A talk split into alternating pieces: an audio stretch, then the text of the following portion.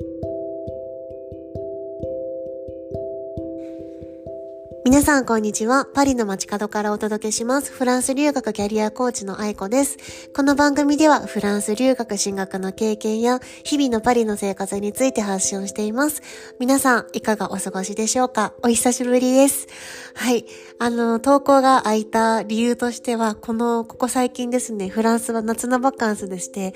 常にずっと誰かといたので、なかなかこうして、えっと、ポッドキャストを撮る時間がなかったっていうの、言い訳と、あと、先週の金曜日日にですね、なんと、フランスのパリで親知らず4本一気に抜傷したということが、ちょっと数日喋ることもできなかったので、はい、お久しぶりのポッドキャストです。皆さんいかがだったでしょうか？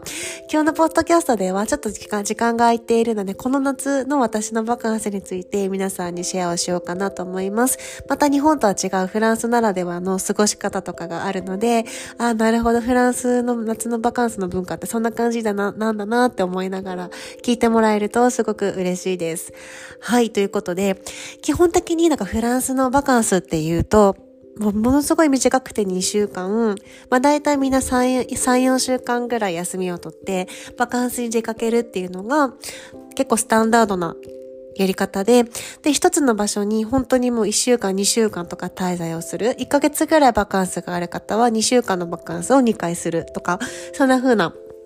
過ごし方が結構メジャーだなって思います。私はですね、今回の今年の夏は、そうですね、えっと、まずは、フランス南西のルキャップフェレっていう、私の、まあ、彼のちょっと遠いんですけど、私の彼の親友の彼女さん、まあ、すごい仲いい友達でもあるんですが、の、あの、バカンスのお家が、えっと、あるので、そこにみんなで遊びに行きました。彼とか彼の友達も含めて7人くらい、7人くらいというか7人だったんですけど、7人で行って、すっごい、あの、素敵な別荘でですね、大きくて、もう、えー、これ何十人入れるんだろうみたいな感じのお家だったんですけど、プールとかもついてて。だからそこで、あの、何をするっていうわけもなく、だからゆったり過ごして、がプールサイドとかで本、みんな各自好きなことしたりだとか、お昼夕方とかなったらアイスクリーム食べに行こうかとか言って自転車でアイスクリーム食べに行ったりとか、ゆっくり、あの、その一緒にいる人との時間をゆったり楽しむみたいなところに価値があるんだなっていうのをね、改めて、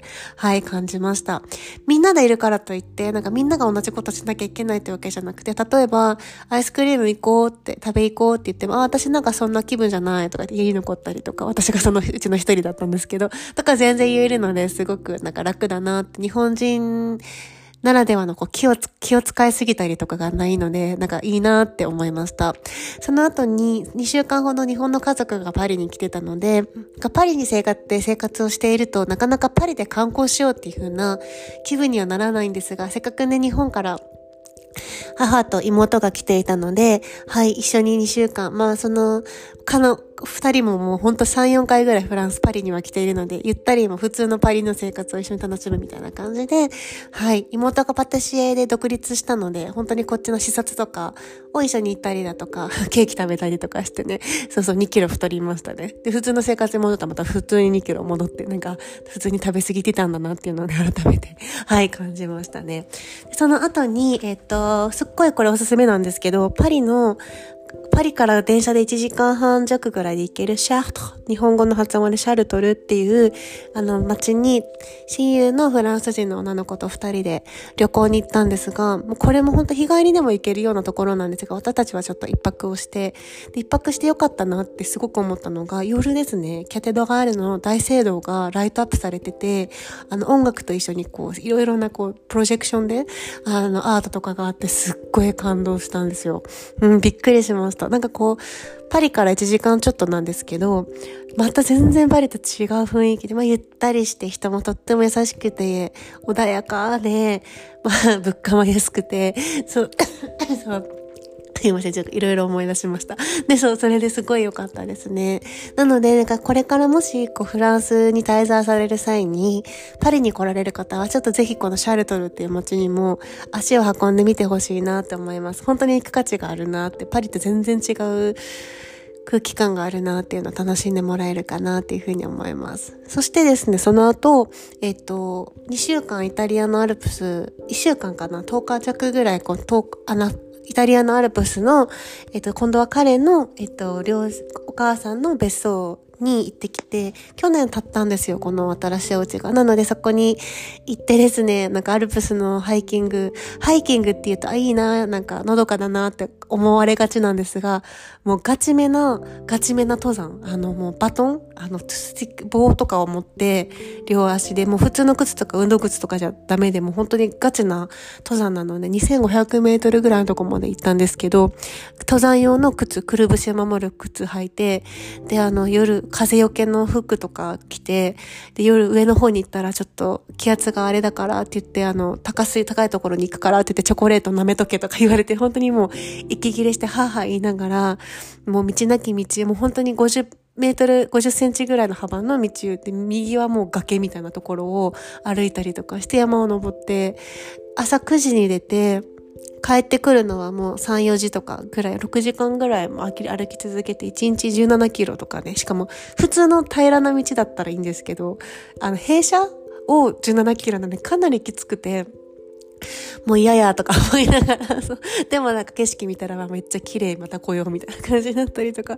そうなんですよ。毎年そこの、まあ、家族と一緒にやって、で、そこで今回すごい思ったのが、やっぱイタリアなのでイタリア語なんですよね。で、やっぱりわからない、フランス語と似てる分は少しイメージがつくんですけど、やっぱこう、具体的ななんかこう、みんなが笑ったこうネタのこととか、なんかジョークとか、うん、なんかこう政治混ざったこととか全くわかんなくて、うわーなんか、うわ、フランスに来た時のことを思い出すな、この感じ、アウェイな感じみたいな思いましたね。またなんかちょっとこう、次行く時までにもう少しあの、会話とかできるようになったら、なれたら嬉しいなとか思いました。でもなんかビギナーって行動しないといつまでもビギナーだなって思ったので、なんかその街、その村で会ってるヨガレッスンとかに通って、そうそう、全く知らない、なんかいつもいないアジア人がなんか来るみたいな感じ、週2、週2で行ってましたね。うん、全くわかんないんですけど、あの、なんか息吸ってって吐いてとか、 inspiro、expiro みたいなのだけはすごい習得してきました。はい。こういうところちっちゃな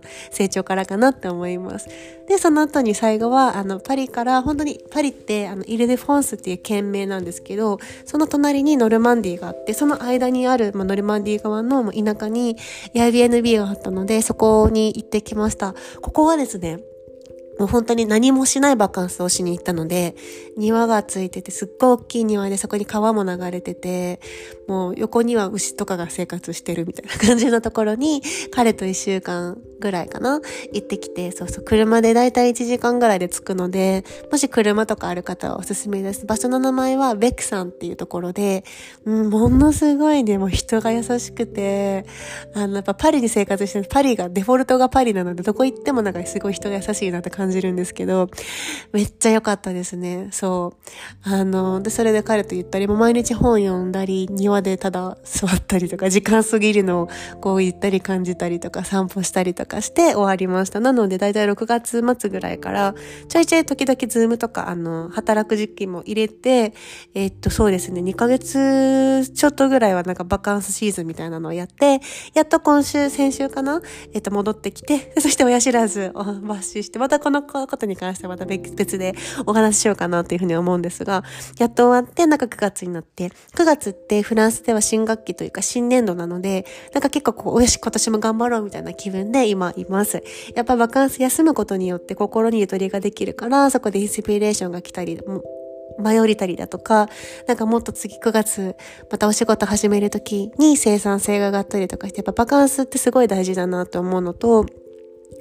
なんかバカンスだからといって何かしなきゃいけないってわけじゃん。ただただゆったり生活をするとか、ただただ大切な人との時間を楽しむとか、うん、この本当に何もしないっていうところ、ことが許されるこのパリの、フランスのあのバカンス文化って素敵だなと思ったし、だかそうやって大切な人と同じ時間を過ごすことにすごい価値を感じ一緒にご飯を食べるだけでも本当に幸せだよね、みたいな感じだから、そう、すごいいいなって思います。インスタグラムの方に実際に具体的にいくらかかったとか、どんなスケジュールだったとかは、詳しく書いているので、よかったら見てもらえると嬉しいです。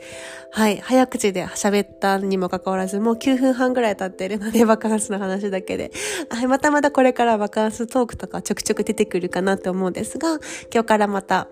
目標毎日で発信を始めていこうと思います。感想等あれば、えっと、インスタグラムの DM とかでもらえるとすごく嬉しいです。ということで、はい。皆さんまた素敵な一週間、また素敵な一日をお過ごしください。ではまた。